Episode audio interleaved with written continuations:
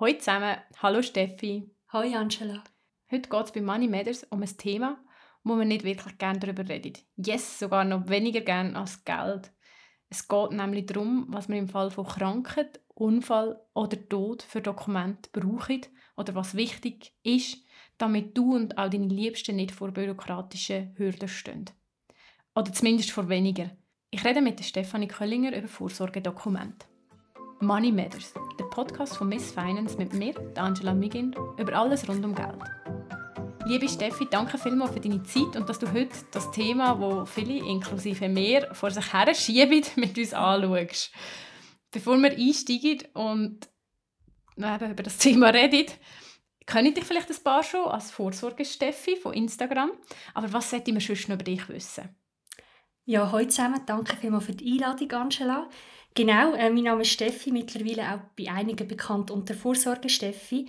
Mein Ziel ist es, mit Vorsorge Steffi so viele Frauen wie möglich zu motivieren, sich um ihre Altersvorsorge und um ihre Finanzen zu kümmern. Das mache ich mit verschiedenen Angeboten, Workshops, Online-Kursen und so weiter.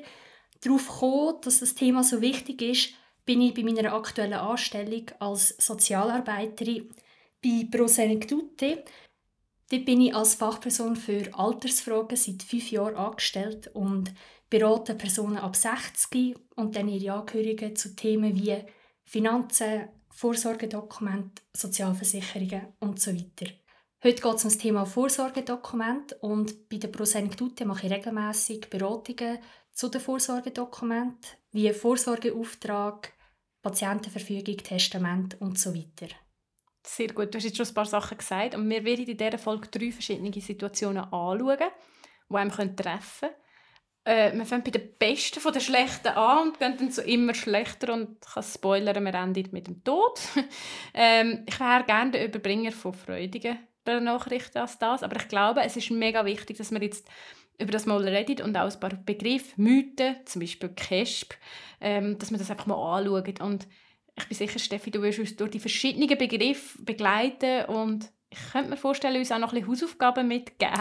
ja, genau, das könnte passieren. also, fangen wir an. Ich verwirkliche meine Traum und fange an zu segeln. Und abgesehen davon, dass ich seekrank werde, bin ich auch noch mega ungeschickt und ich stolper am ersten Tag vom Segelkurs vom Boot, mein Fuß bleibt im Seil hängen und ich breche mir das Bein. Was hätte ich da vorbereitet haben? Also ich hoffe mal, du bist nicht allein auf dem Segelboot unterwegs, dass noch irgendjemand einen Notruf kann setzen oder dich wieder sicher an Hafen bringt. Ähm, betreffend Vorsorgedokument ist es so, du hast ja nur dein Bein gebrochen, du bist nicht auf den Kopf gefallen, das heißt, du hast wahrscheinlich keine kognitive Einschränkungen. Du bist aber in der Mobilität ein bisschen eingeschränkt. Das kann je nach Situation dazu führen, dass du gewisse Rechte und Pflichten nicht mehr selber könntest wahrnehmen. Ich mache jetzt so schnell ein Beispiel, wenn du gerade wenn dir das jetzt beim Zügeln passiert wäre, weil du deine alte Wohnung abgibst und jetzt bist du aber im Spital oder bist daheim das Bett am Auflagern, du musst ja gleich die alte Wohnung abgeben. Also die Verwaltung sagt, hey, du musst hier kommen, wir machen die Wohnungsabgabe, du musst ein Übergabeprotokoll unterzeichnen. Und du kannst ja das wie nicht wahrnehmen, weil du in der Mobilität eingeschränkt bist, dann könntest du jemand anders beauftragen, das in deinem Namen zu machen und dann könntest du dieser Person eine sogenannte Vollmacht ausstellen. Heutzutage braucht es das eher weniger, weil man recht viel auch digital machen können. Aber es gibt so Situationen, oder auch wenn du ähm, ortsabwesend bist für längere Zeit, wenn du zum Beispiel gehst, reisen für mehrere Monate, dann macht es auch Sinn, wenn du jemandem eine Vollmacht erteilst, wenn irgendetwas ist, wenn die Krankenkasse oder Steueramt irgendetwas von dir wissen während du weg bist, dass dann du nicht von Thailand musst extra heimkommen, um das zu erledigen, mhm. sondern dass irgendeine Person von deinem Vertrauen, also eine Person, die du vertraust, das für dich kann erledigen kann. Ich glaube, am häufigsten kommen wir bei der Bank mit dieser Frage in Kontakt, oder? Manchmal auf der Bank wird, wird man auch gerade gefragt, ob man das möchte ausstellen möchte. Zumindest bei mir war es schon so. Ähm, auf was muss ich denn achten? Also bei der Bank, genau, die sind sehr streng, wenn es um Vollmachten geht. Also die verlangen in der Regel, dass du vor Ort erscheinst und dich, dich ausweisen weil du kannst nur dann eine Vollmacht erstellen, wenn du noch urteilsfähig bist. Das heißt, wenn du noch ähm, selber kannst Entscheidungen treffen, wenn du Konsequenzen von deinen Entscheidungen kannst nachvollziehen. Urteilsunfähigkeit komme ich dann später mhm. noch zu dem Begriff. Und die wollen einfach, dass du vor Ort kommst, dich vorstellen, weil gerade wenn es um die Bank geht, um Finanzen, ist es so, dass wenn jemand die Vollmacht hat auf dein Konto, dann kann die Person theoretisch das ganze Konto leer räumen. Ah, okay, ja. Genau. Und vielleicht noch schnell ein Beispiel von meinem Berufsalltag. Wir machen auch Einkommensverwaltungen von älteren Leuten, die sich aus verschiedenen Gründen nicht mehr selber um ihre Finanzen und das Administrative können kümmern Und dort haben wir eigentlich auch, oder arbeiten wir auch mit Vollmachten, mit Bankvollmachten. Wir machen im Namen von diesen Zahlungen, aber auch bei der Post Vollmachten, bei der Krankenkassen und so weiter. Bei den Behörden und so. Bei den Behörden, ja. genau. Weil das Problem ist, wir würden gar keine Auskunft mhm. bekommen. Also wenn ich jetzt in der Ausgleichskasse anrufe und den Steuerausweis von der AHV haben will, dann sagen die, ja gut, schicken wir ihnen nicht, sie haben mhm. keine Vollmacht. Und mit der Vollmacht ist man handlungsfähig im Namen von einer anderen Person. Und wir kommen dann später ja zum Tod, aber wir können schon so vorwegnehmen, die Liste mit dem Tod, oder? Die erlischt bei Urteilsunfähigkeit. Ah, sogar schon. Genau. Urteilsunfähig, jetzt tue ich gleich schon den Begriff. Wir können das gerade machen, weil ich kann schon gerade sagen, eben, ich bin vielleicht nicht mehr urteilsfähig selber oder vor allem auch in einem späteren Lebensabschnitt oder meine Eltern, oder, die vielleicht irgendwie schon nicht mehr ganz so weit sind und brauchen Hilfe. Das ist ein Fall von Urteilsunfähigkeit? Jein.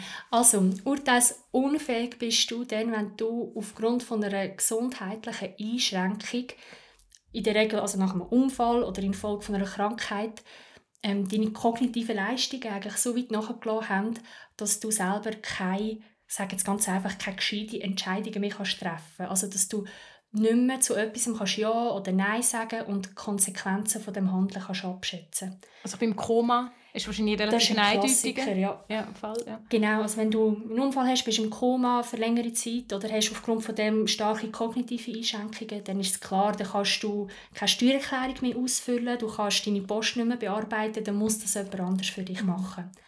Dann bin ich eben urteilsunfähig. Dann bist du urteilsunfähig, genau. Und nochmal zurück zu der Vollmacht. Die erlischt eigentlich bei Urteilsunfähigkeit, weil man, man muss per Gesetz auch in der Lage sein, eine Vollmacht wieder zu widerrufen. Es ist aber immer häufiger, findet man den Satz in so einer Vollmacht, dass die eben auch über die Urteilsunfähigkeit und über den Tod hinaus gültig ist. Und da kommt es sich darauf an, mit welcher Stelle man denn zu tun hat, ob das akzeptiert wird oder nicht. Okay. Und was braucht es denn, dass im Fall so einer Urteilsunfähigkeit trotzdem meine Geschäfte für mich gemacht werden? Du musst einen sogenannten oder kannst einen sogenannten Vorsorgeauftrag erstellen. Also es gibt eigentlich zwei Möglichkeiten. Vielleicht erzähle ich zuerst mal, mhm. was passiert, wenn du eben keinen Vorsorgeauftrag mhm. erstellt hast. KESP, Kindes- und Erwachsenenschutzbehörde, haben wir glaube alle schon mal irgendwo gehört. Viele haben das eher so ein negativ assoziiert. KESP gibt es erst seit 2013. Seit, also dann ist es am 1. Januar 2013 ist das neue Kindes- und Erwachsenenschutzrecht eingeführt worden. Es hat vorher auch schon ein Gesetz gegeben, also ein Erwachsenenschutzgesetz, das ist aber über 100 Jahre alt gewesen. Und da hat es noch Sachen drin ähm, zum Beispiel, das ist früher tatsächlich viel auch passiert, dass man Frauen, die ein uneheliches Kind hatten, dass man die dann in die Psychiatrie geschickt hat. Stimmt, Oder die ganze ja. Wer-Ding-Kind-Geschichte, mhm. weiß nicht, ob dir das etwas sagt, wo man Kinder aus Familie genommen hat, wenn die Familie arm war, wo man es dann, wo wir es dann fremd platziert haben. Und genau das ist einfach, heute sind wir moderner in unserer Gesellschaft, also hat es auch ein moderneres Gesetz gebraucht. Und in diesem Gesetz, ganz neu, das haben wir vorher nicht gehabt, ist der sogenannte Vorsorgeauftrag.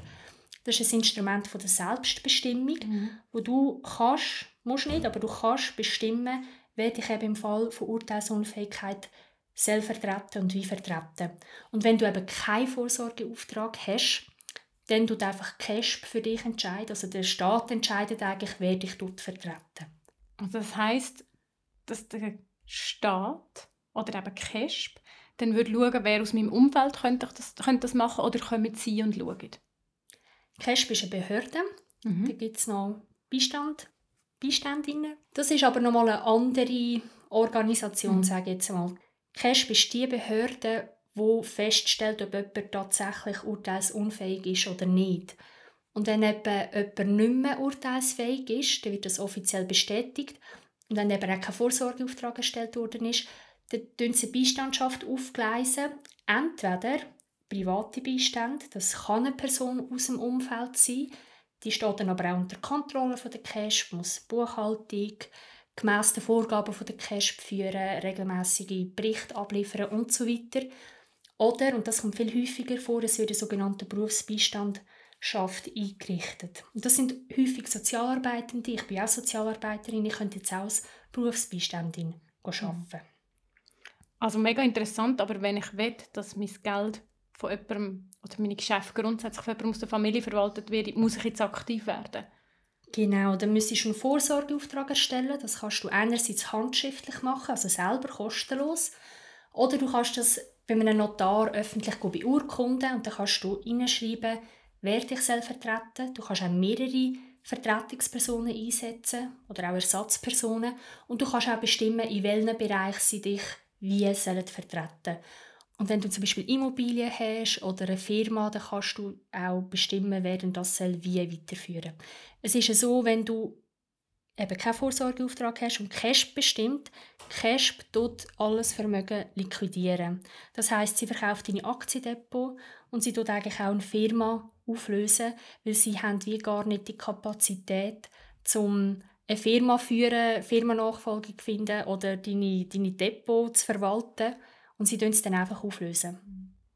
Verstehe ich, ist aber halt nicht so cool und das gilt auch für Ehepaare.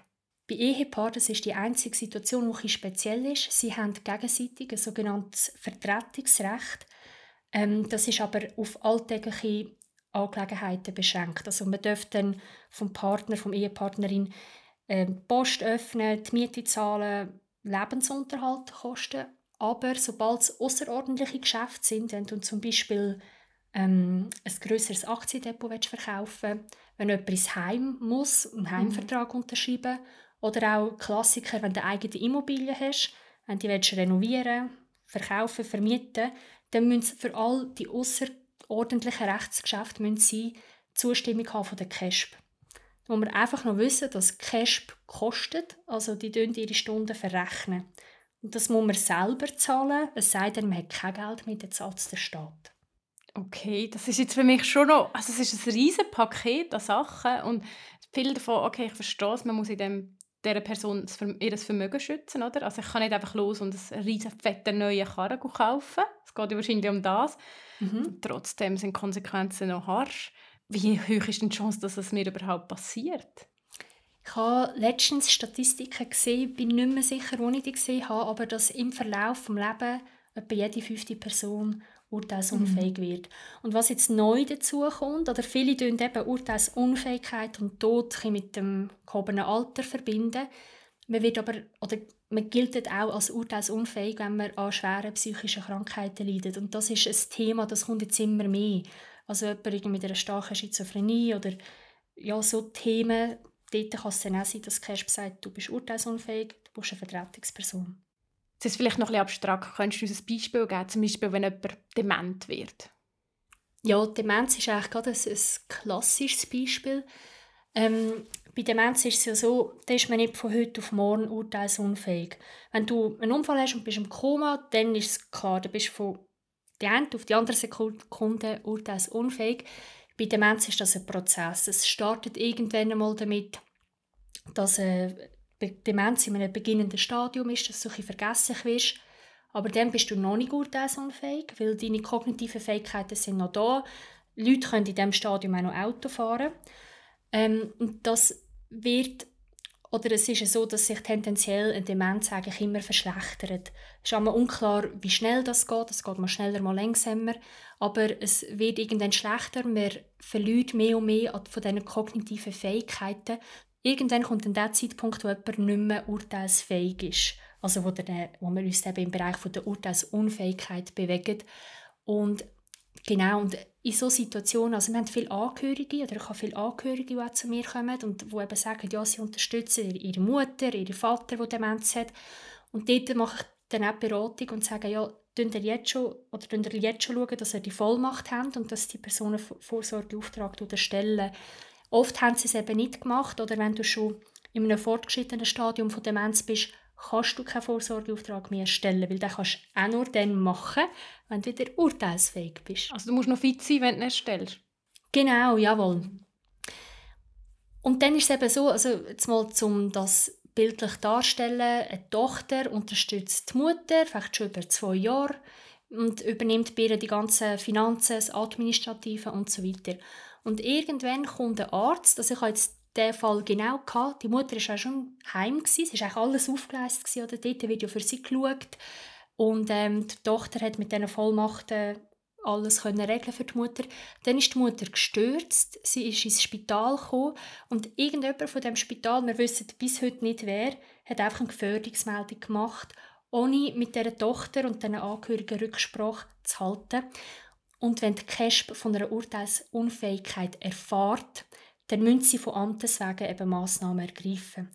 Sei es dann eben, wenn ein Vorsorgeauftrag um ist, den zu validieren oder wenn eben kein Vorsorgeauftrag um ist, dann eine Beistandschaft aufzugleisen. Das war jetzt in diesem Fall ein bisschen unglücklich. Es gibt viele Fälle, wo die Leute eigentlich urteilsunfähig sind, wo es aber halt einfach läuft, oder? Und die CASP macht wirklich nur dann ergreift sie Massnahmen, wenn sie davon erfährt. Und für das kann man eben sogenannte Gefährdungsmeldung machen. Und das heißt jetzt in dem Fall, es hat alles funktioniert, weil sie hat die nötigen Vollmachten hatte, die wir im ersten Teil gehört haben. Und nachher hat eigentlich müssen der Vorsorgeauftrag greifen, der dann nicht vorhanden war. Genau, jetzt bei ihrem Beispiel genau er nicht vorhanden gewesen. Dort ist es jetzt aber so gelöst worden, dass jetzt die Tochter als Beiständin eingesetzt worden ist. Aber jetzt noch im Unterschied, wie das jetzt anders ist als mit dem Vorsorgeauftrag, wenn sie im Rahmen des Vorsorgeauftrags eingesetzt gewesen wäre, dann hätte sie einfach können, also hätte sie einfach in dem Moment Kontakt mit der CASP, aber nachher nicht mehr. Dann hat sie eigentlich selber ohne Rücksprache mit der CASP, ohne irgendwie Buchhaltung, Rechenschaftsbericht und so können handeln und walten.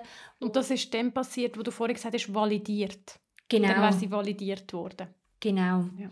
Und jetzt eben ohne den Vorsorgeauftrag, wenn sie jetzt als private Beiständin eingesetzt ist, dann muss sie auch die ganzen Vorlagen von der CASP erfüllen und ich glaube, sie muss auch noch in so Schulungen gehen.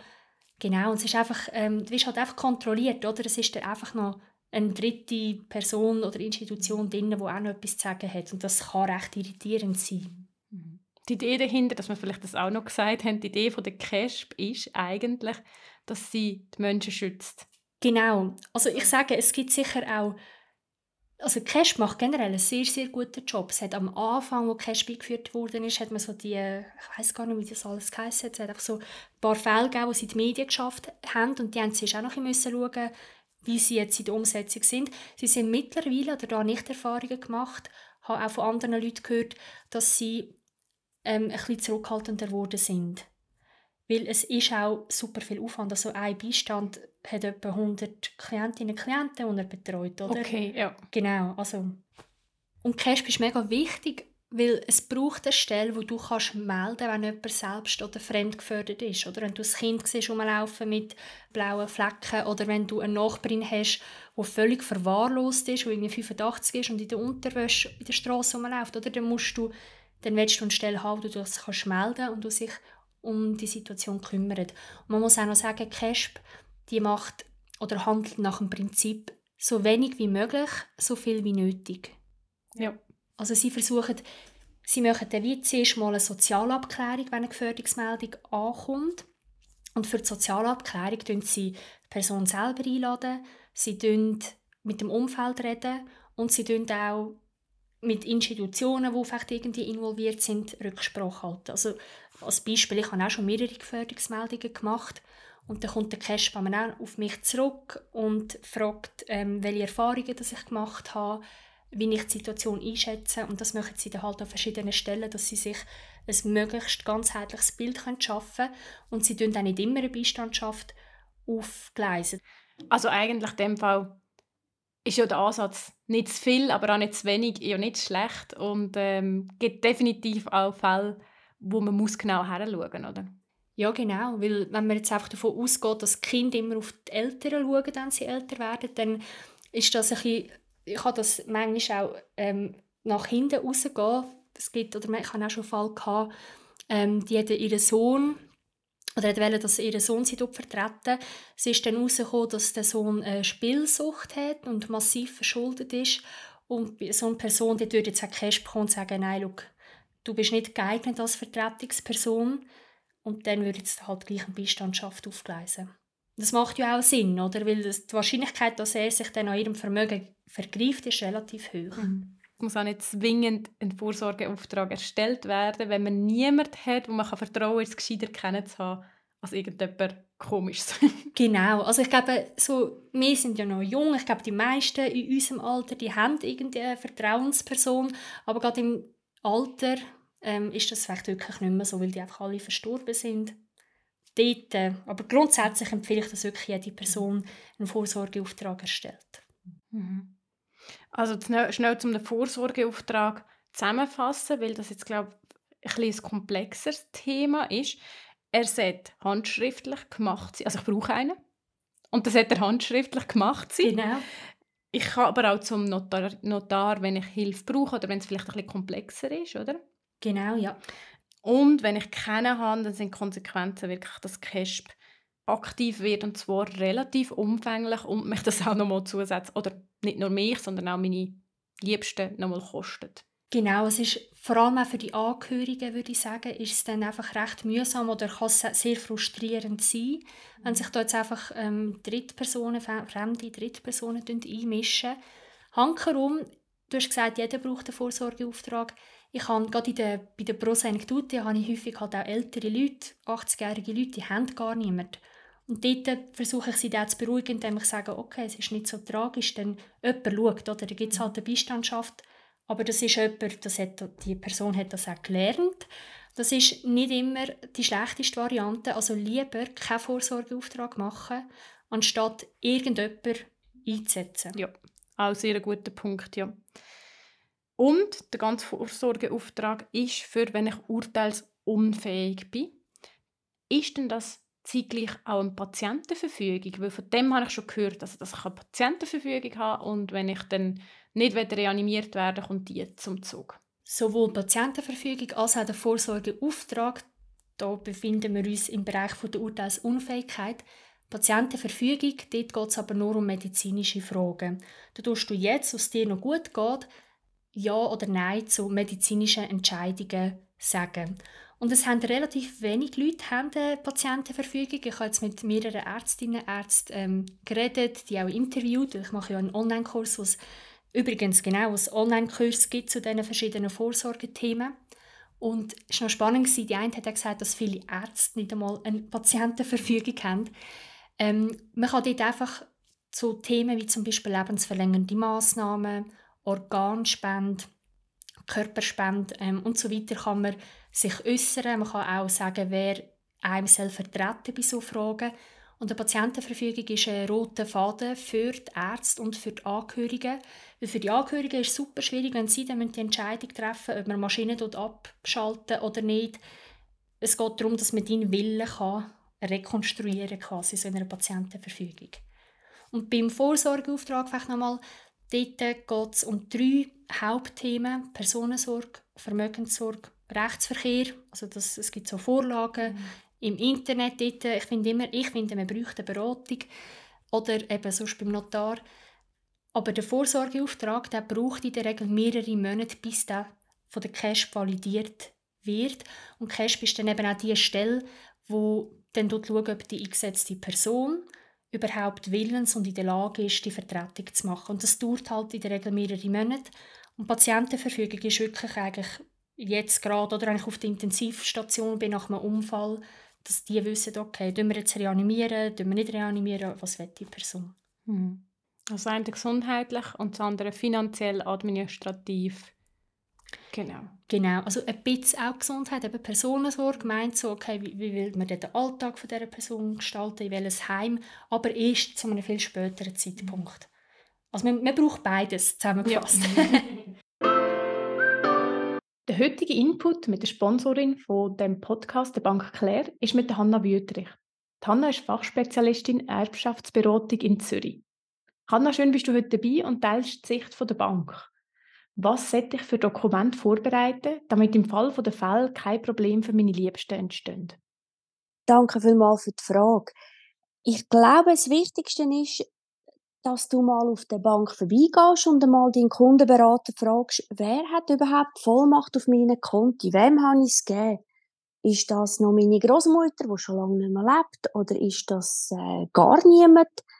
Kontrolliert das einmal. Und tönt einfach dort mal ein neues Formular erstellen lassen, wo dann eure liebste Person, wo ihr wirklich das Vertrauen habt, darf unterschreiben. Das ist schon mal das Wichtigste. Und was auch noch wichtig ist, es gibt einen Vorsorgeauftrag. Über den haben ihr sicher schon ganz einen Haufen gehört. Ein Vorsorgeauftrag, den sollte man individuell erstellen lassen. Man sollte die konkrete Situation mal schildern, dann mit einem Erbschaftsberater mal wirklich detailliert regeln, was ist für mich wichtig, wer soll was machen, was beachten. Einfach wirklich schöne Details gehen und dann hat man eigentlich das Wichtigste schon gemacht. Was vergessen viele Leute im Zusammenhang mit dem Vorsorgedokument? Ja, was vergessen sie? Haben sie schon etwas? Wo haben sie den Vorsorgeauftrag? Wer sollte irgendwie schauen? Sie vergessen die Leute zu informieren. Das sind so ein die wichtigsten Sachen. Du hast mir gesagt, es gibt noch einen Trick mit Farben, pinkigen Ordner, damit alle wissen, es ist ein pinkiger Ordner oder einfach in dem auffälligsten Ordner, oder? Ja, genau. Das ist so ein bisschen mein Hauptspruch. Wenn, wenn du jetzt wirklich dir die Mühe genommen hast und du hast wirklich überlegt, was braucht es, damit mein Leben kann weiterlaufen kann, schreibst es auf. Und dann tust du es irgendwo sauber ablegen und niemand findet es. Darum sage ich immer, schauen Sie, was ist Ihre Lieblingsfarbe? Hoffentlich nicht pink. Kaufen Sie sich einen pinkigen Ordner, stellen Sie alles in einen pinkigen Ordner rein, wichtigste Dokumente, und sagen sie es allen, dass man es mit einem Griff findet. Auch wenn alle nervös sind, auch wenn es wirklich schwierig wird, ein Griff zum pinkigen Ordner, dann haben sie ihre wichtigsten Sachen bei Hand. Sehr gut. Hast du uns noch Tipps aus der Praxis, die hilfreich sind? Ich glaube, der wichtigste Tipp ist, schau es jetzt an. Du, jetzt, wenn du Zeit hast, wenn du entspannt bist, wenn nicht irgendwelche Probleme sind, Einfach mal jetzt überlegen, was habe ich geregelt, was müsste ich noch, habe ich einen Vorsorgeauftrag, habe ich eine Vollmacht, habe ich sauber dokumentiert. Schau es doch einfach jetzt an. Dann ist das Ganze erledigt und dann kannst du entspannt hinterlegen. Genau, wir reden ja heute über all die Vorsorgedokumente und es ist leider nicht da mit einem. Ähm, aber wir haben schon drei Sachen abgehandelt, wenn wir das jetzt so zählen. Es gibt noch ein viertes und jetzt kommen wir wirklich zu den ganz unschönen Sachen. Wir reden über das Testament. Und du hast mir schon gesagt, eigentlich ist das Testament auch fast das Wichtigste oder auch das meist Unterschätzte. Es geht einfach um, um am meisten Geld beim ja. Testament. Darum, darum ist es auch wichtig. Ja. Du hast mir gesagt, um 95 Millionen, also letztes Jahr allein sind 95 Millionen, 95 Milliarden. Milliarden Franken vererbt worden in der Schweiz. Yes. Das ist eine riesige Zahl. Das ist im Fall so viel oder sogar mehr als alle Bundesausgaben zusammen. Und es ist, glaube ich, doppelt so viel, wie wir letztes Jahr für die AHV gezahlt haben. Wow, crazy. Ja, mhm. krass. Also, it's serious. ja, serious. Und es kommt zum Einsatz nach dem Tod. Vorher ist das Dokument eigentlich, aber vorher haben wir jetzt andere Dokumente gehört. Also das heißt, wenn ich eigentlich nicht mehr um bin, aber es kann einmal betreffen, ähm, weil wir ja alle Liebste im Umfeld haben und eben, wir wollen wirklich äh, Holz anlegen, es soll alles gut gehen, aber es kann einfach, oder es macht den Hinterla Hinterbliebenen das Leben einfach oft einfacher, oder? Das ist so, ja. Ja, besonders wenn Geld vorhanden ist, ist es in dieser emotionalen Zeit wahrscheinlich hilfreich, wenn ein Testament gemacht worden ist und Darum frage ich dich jetzt, oder frage dich gleich mal, äh, also brauche ich wirklich eins? Und es gibt ja ein Gesetz, es längert nicht, was im Gesetz steht. Du musst zuerst wissen, was im Gesetz steht. Für deine individuelle Situation, es gibt nämlich es gibt zwei Situationen.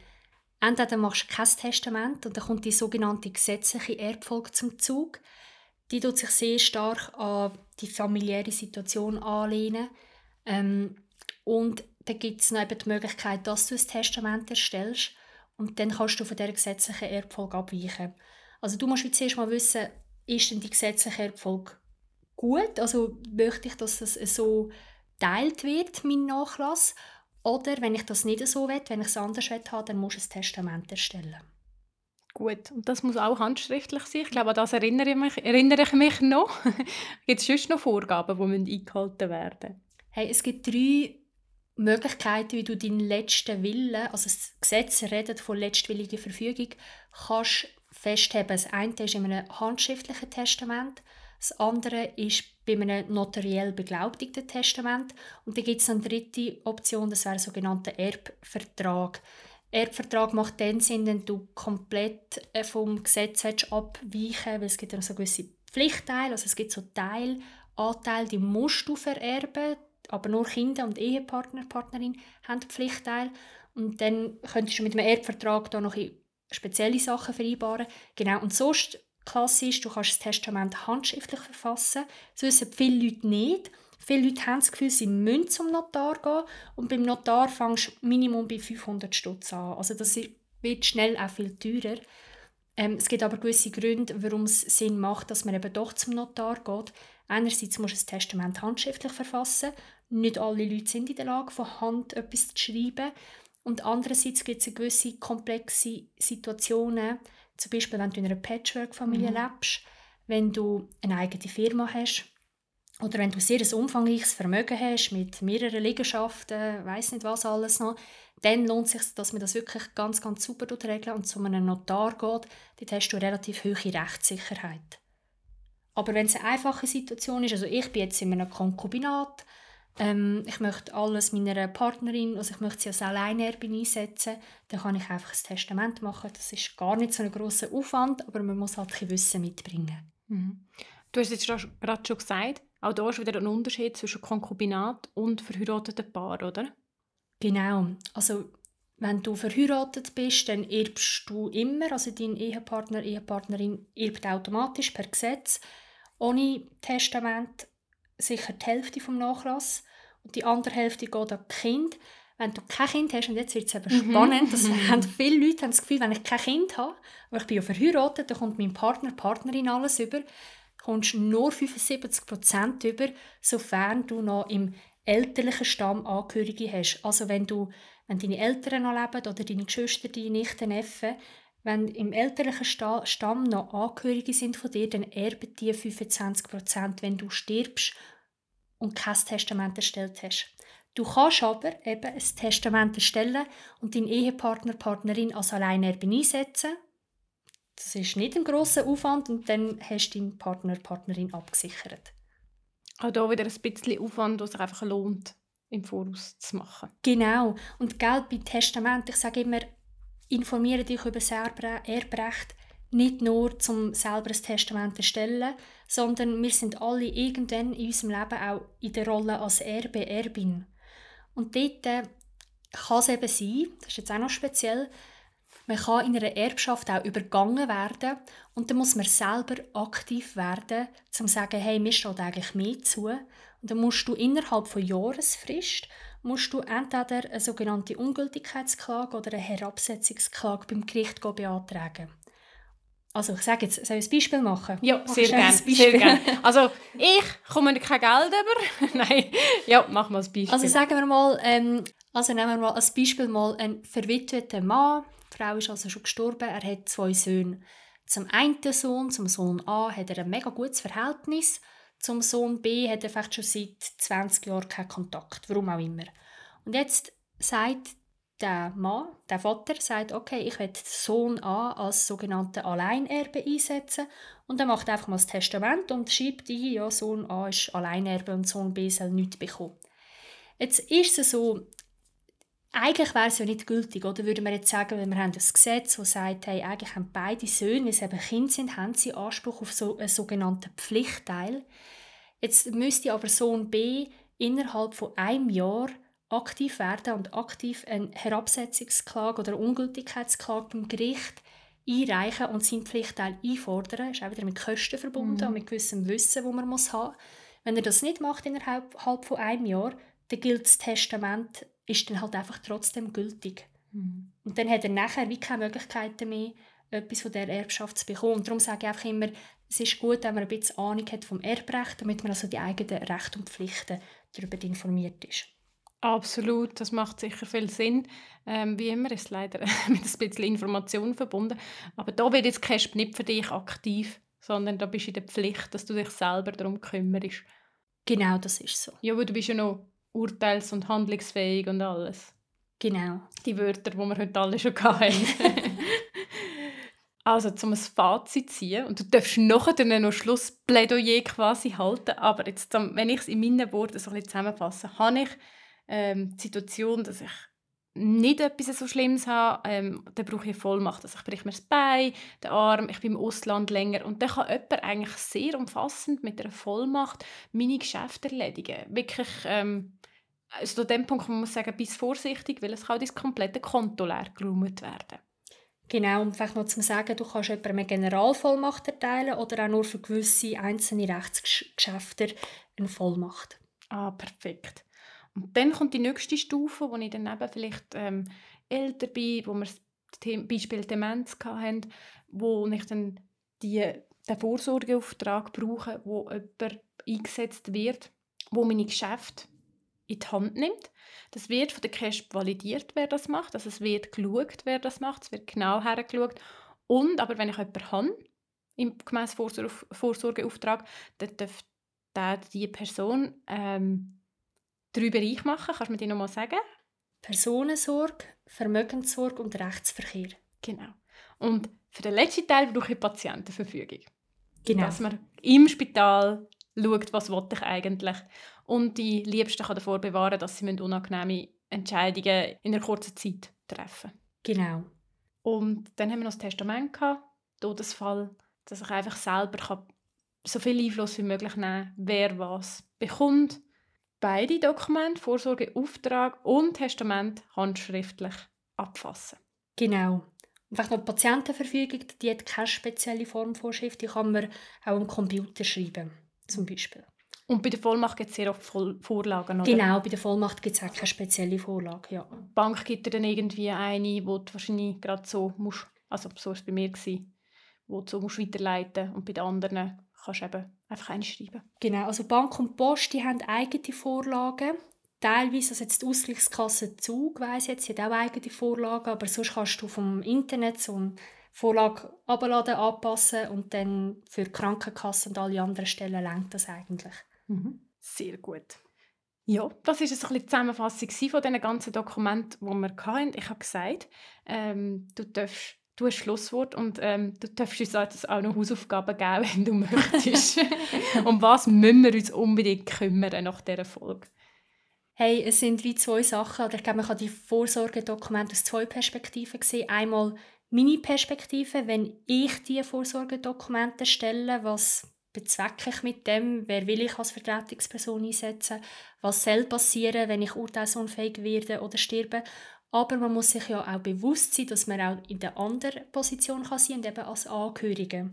Und da empfehle ich, dass man mal auch im Umfeld ein bisschen speziell bei den eigenen Eltern oder Großeltern, die ja auch immer älter werden, die infolge von Altersschwäche vielleicht eben tatsächlich irgendeine Unterstützung braucht, dass man dort halt auch her schaut und schaut, okay, haben die einen Vorsorgeauftrag, haben die ein Testament und so wirklich mal auch mit ihnen zusammenhocken, ihnen erklären, hey, um was geht es da und schauen, dass sie die Dokumente eben auch erstellen. Also alle müssen einen Vorsorgeauftrag haben und das Testament, ähm, ja, also es ist schlussendlich auch wirklich eine Entlastung für die Angehörigen, weil du selber bist in dem Moment in einer Situation, wo du das gar nicht mitbekommst. Mhm. Sehr gut. Jetzt vielleicht gleich nochmal eine andere Frage. Es ist mir jetzt gerade aufgefallen, es ist ja eben nicht so einfach, um über das Thema zu reden. Vielleicht gerade auch innerhalb der Familie. Eigentlich macht es ja auch Sinn, dass man das vielleicht zusammen macht. Ähm, hast du Tipps, wie man das kann angehen kann? Es gibt kostenlose Beratungsstellen. Zum Beispiel Pro Senectute ist für alle Leute ab 60, wo man kostenlos einen Termin machen kann, wo man beraten wird, auch als angehörige Person. Und dann kann man sich dort schon mal ganz viele Informationen abholen. Dann gibt es, ich glaube, Pro Infirmis, ähm, Krebsliga, oh, einfach all so die Institutionen, die bieten häufig auch noch kostenlose Beratung an. Und sonst gibt es bei mir ab dem Herbst die ersten Online-Kurs zu all diesen Vorsorgeaufträgen. Da gibt's, also der erste Online-Kurs ist zum Thema Testament, wo wir wirklich ähm, ins Erbrecht hineingehen. Wir bringen verschiedene Fallbeispiele und ähm, erklären eigentlich alles, was man muss wissen Genau, oder man geht halt zum Notar, wenn es wirklich sehr komplex ist, denn das kostet einfach etwas, da muss, muss man sich bewusst sein. Sehr gut. Ich schreibe die Sachen alle auch noch in die Show Notes, also die Anlaufstellen, die du genannt hast, aber auch die Kontaktdaten von dir. Ähm, deine Website auf Insta können die sie vielleicht schon Genau, ja. Und danke vielmals, dass du dein Wissen heute mit uns geteilt hast. Danke dir vielmals, liebe Angela, für die Einladung. Nächste Woche wird es bei Money Matters wieder lockerer. Wir reden über das Networken. Und ich hole mir Tipps, wie man nicht einfach ähm, sein Glas klammert, in der Ecke steht bei Events. Ja, bis dann, eine gute Zeit und tschüss zusammen. Tschüss zusammen.